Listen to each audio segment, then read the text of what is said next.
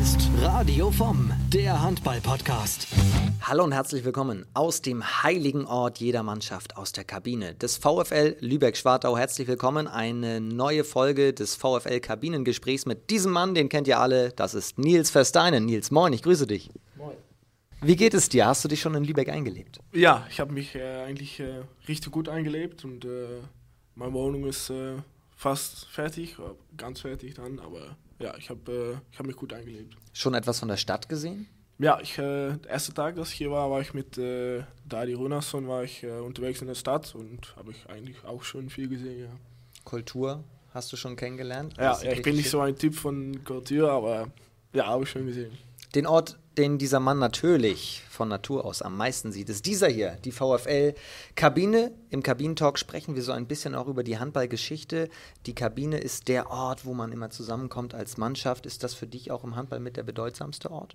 Äh, ja, eigentlich schon, weil wir sind, wir kommen immer, wann wir uns sehen, dann kommen wir immer zusammen in die Kabine und äh, wir besprechen da viel und das ist auch viel mit Taktik, äh, hat das zu tun und ja ist schon wichtig, eine Kabine zu haben. Kannst du dich noch so ein bisschen daran erinnern, wie das früher war? Ich meine, du bist immer noch sehr, sehr jung, aber so als du in den Minis warst, drüben noch in den Niederlanden, die, ja. die ersten Kabinenaufenthalte, war das etwas Besonderes? Hattest du sofort den Traum, ich will später auch mal richtig professionell in so eine Kabine reingehen und Handballprofi ja. werden? Ich muss sagen, äh, meine erste Kabine dann war ein bisschen komisch, da war der Bank war in der Mitte und dann an der Wand nichts eigentlich und dann, das war eigentlich komisch, aber ja, aber. Warst du da auch schon eigentlich immer der Größte?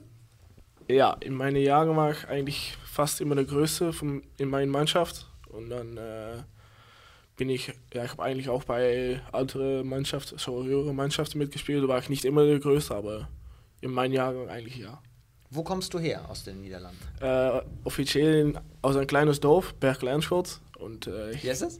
Ja, Berkel Enschot. Ich glaube nicht, äh, keiner kennt das, äh, denke ich, aber. Ich versuche es ähm, auch nicht nachzusprechen. In der, Groß in der Nähe von der großen Stadt ist äh, Tilburg. Mhm. Und äh, es kennt auch nicht viele, aber trotzdem. Aber da, habe ich mir sagen lassen, gibt es eine, ein, eine Farm, einen Bauernhof, ja. wo du aufgewachsen bist. Genau, genau. Was ist das für ein Bauernhof gewesen? Äh, das ist eigentlich ein Hobby von meinem Vater. Und äh, das ist von Als Hobby hat er einen Bauernhof? Ja, genau. Er arbeitet auch noch äh, daneben, aber das habe ich, mein Vater hat das übernommen von meinem Großvater. Und äh, ja, ist nicht so groß wie, wie normale Bauernhof, aber ist schon ein Bauernhof, ja. Und da bist du aufgewachsen? Genau, ja. Und wie kommt jetzt Nils Versteinen von der Farm in die Halle? Wann war klar, ähm, du wirst Handballer?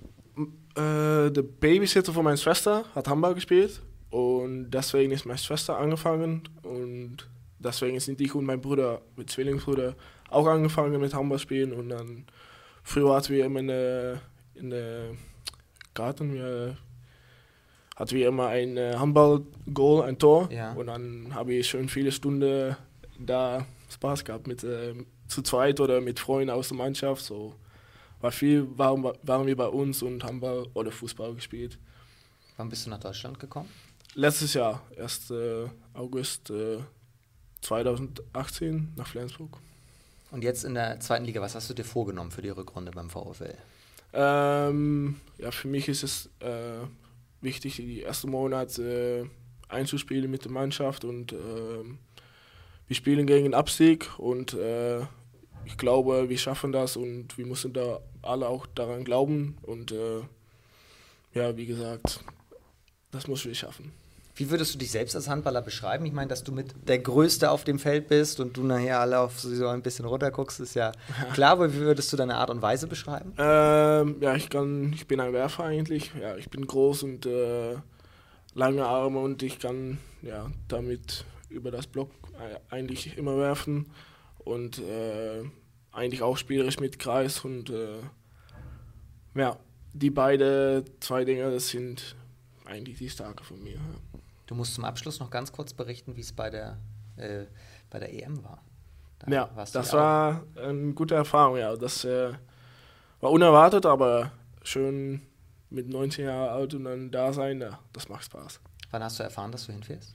Äh, das war erst drei Tage vorher, oder nicht mal, vielleicht zwei. Und dann äh, meine Eltern hatten auch noch nicht gebucht und die hatten nur ein Hotel gebucht, dass sie noch absagen konnte.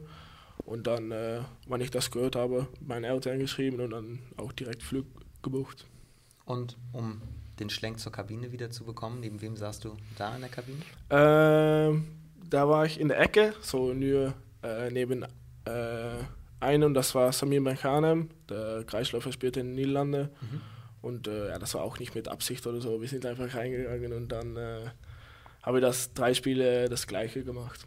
Was macht diese Kabine so besonders? Warum ist das einfach der, der heilige Ort, wie man so schön sagt im Handball? Ähm, ja, das ist, das ist das Einzige eigentlich, was man draußen nicht sieht, was hier passiert. Und das ist auch wichtig, was hier passiert. Äh, das muss ja auch bleiben und das ist auch viel mit Taktik zu tun und so weiter. Und ja, das äh, denke ich. Das war das VfL-Kabinengespräch mit Nils Versteinen.